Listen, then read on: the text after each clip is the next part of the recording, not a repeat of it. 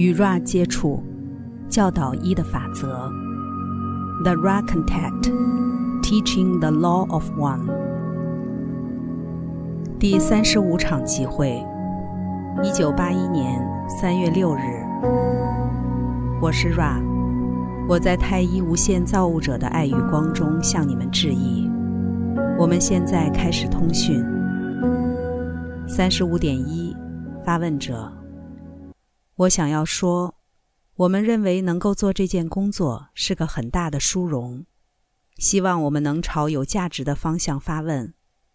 为了该资料的读者，在这场集会中，我想检视历史上不同的知名人物，检视他们的光芒效应，可能有助于理解该幻象的催化剂如何创造灵性成长。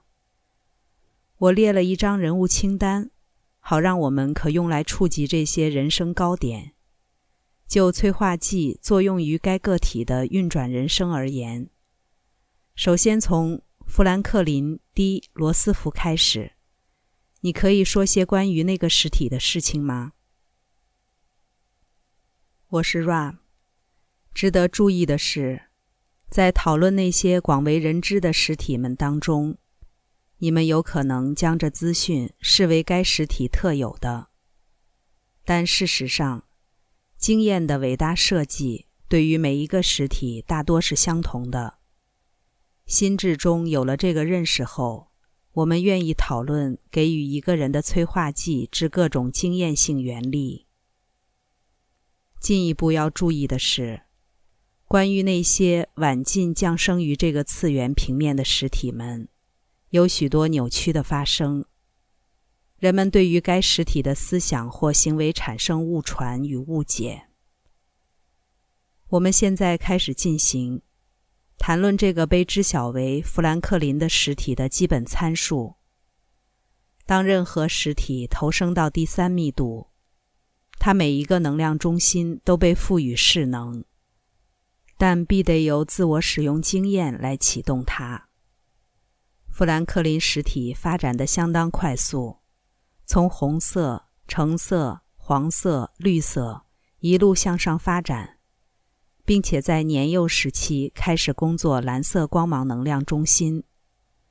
这快速的成长，首先是由于先前启动各色光芒的成就，其次，由于他早期相对舒适与闲暇的经验，第三。由于该实体强烈渴望进步，这个实体与一个蓝色光芒振动之力道比自己还大的实体结为伴侣，于是，在该领域取得进一步成长的催化剂，坚持一生。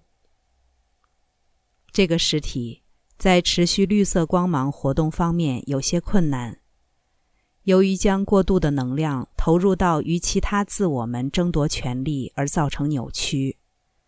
肉体载具为此付出了代价。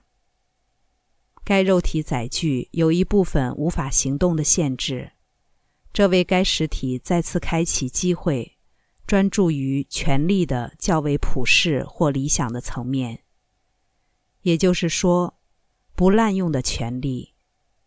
于是，起初的敌对行动使得该实体损失了一些正面极性。由于过度使用橙色与黄色光芒能量之故，由绿色与蓝色光芒能量支付代价。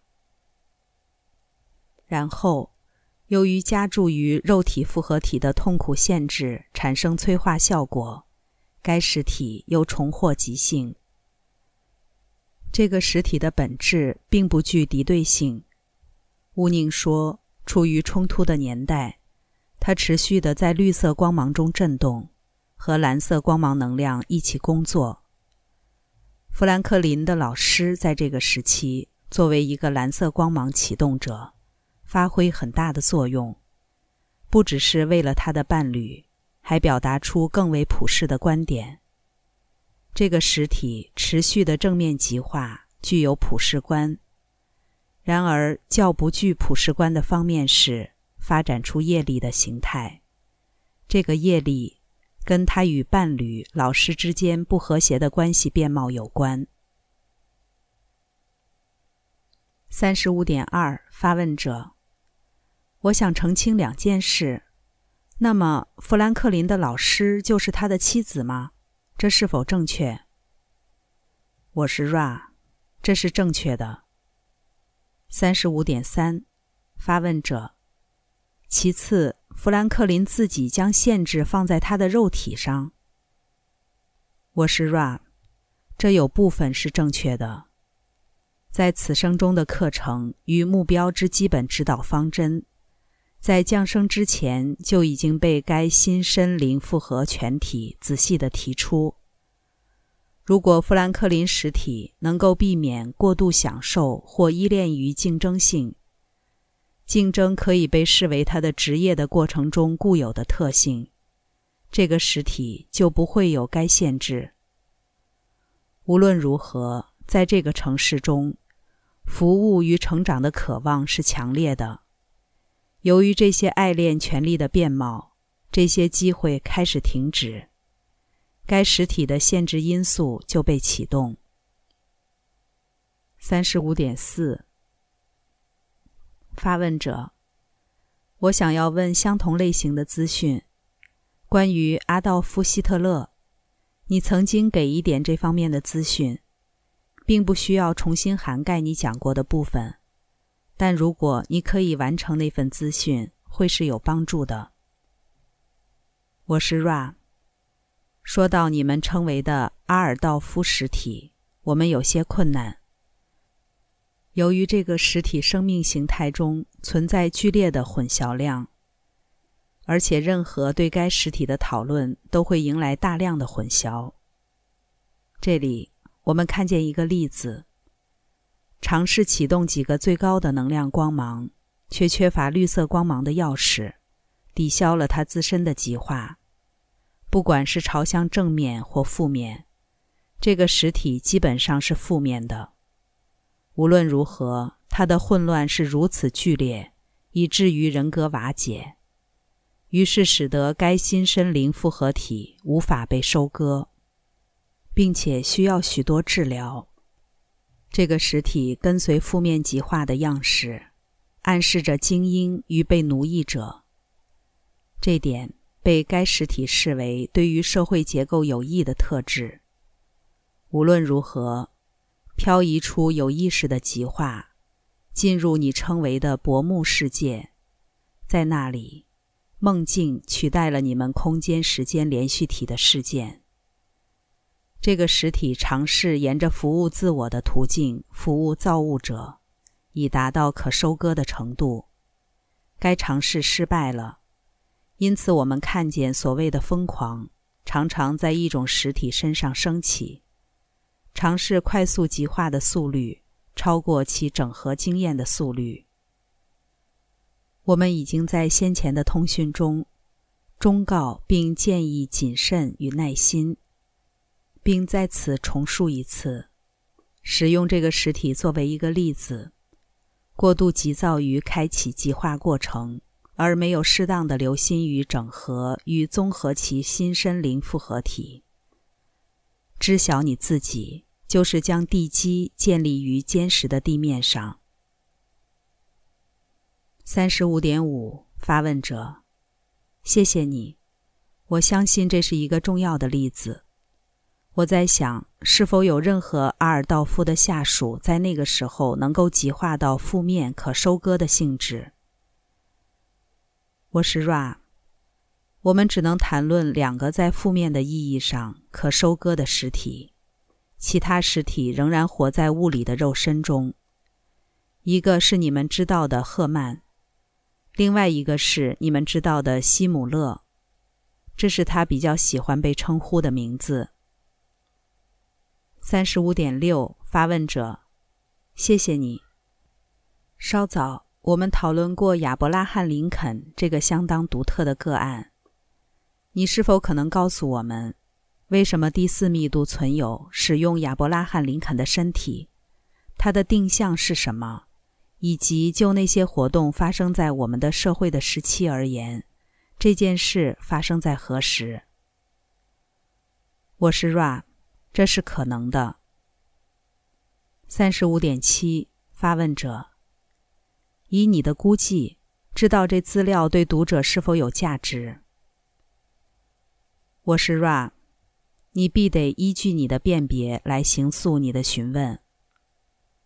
三十五点八，发问者：好吧，在这个实例中，我想要知道，在那个时候，该存有使用亚伯拉罕·林肯的身体之动机。我是 Ram，这将是此次集会的最后一个完整询问，因为我们发现该器皿的生命能相当低落。被知晓为亚伯拉罕的实体，在许多方面有着极度的困难，并且由于肉体、心智、灵性的痛苦，对于人生感到厌倦，但没有自我摧毁的倾向。在你们的时间。公元一八五三年，这个实体在睡梦中被一个第四密度存有接触。这个存有关切在第四密度进行的许多年的光明势力与黑暗势力之间的战斗。这个实体接受了该荣誉责任，要完成亚伯拉罕实体的业力形态。接着，亚伯拉罕实体发现这个实体尝试去做那些。亚伯拉罕渴望实践，但感觉无能为力的事情，于是达成交换协议。该实体亚伯拉罕被带到一个暂时终止的次元平面，直到他的肉体载具停止运作，就好比我们 Ra 安排这个器皿的方式，在出神状态中离开载具，作为这个器皿。将他的心智与灵性复合体保存在暂时终止的状态。当时的地球能量，在这个实体看来，似乎处于一个关键点，因为你们所知晓的自由，在许多人之中，已经渐渐被接受为一种可能性。这个实体看到那些开始自由的民主概念的先人开始的工作。有被删减或废除的危险。由于逐渐升高的奴役实体之信仰和原则之使用，这个负面的观念在你们密度是相当严重的。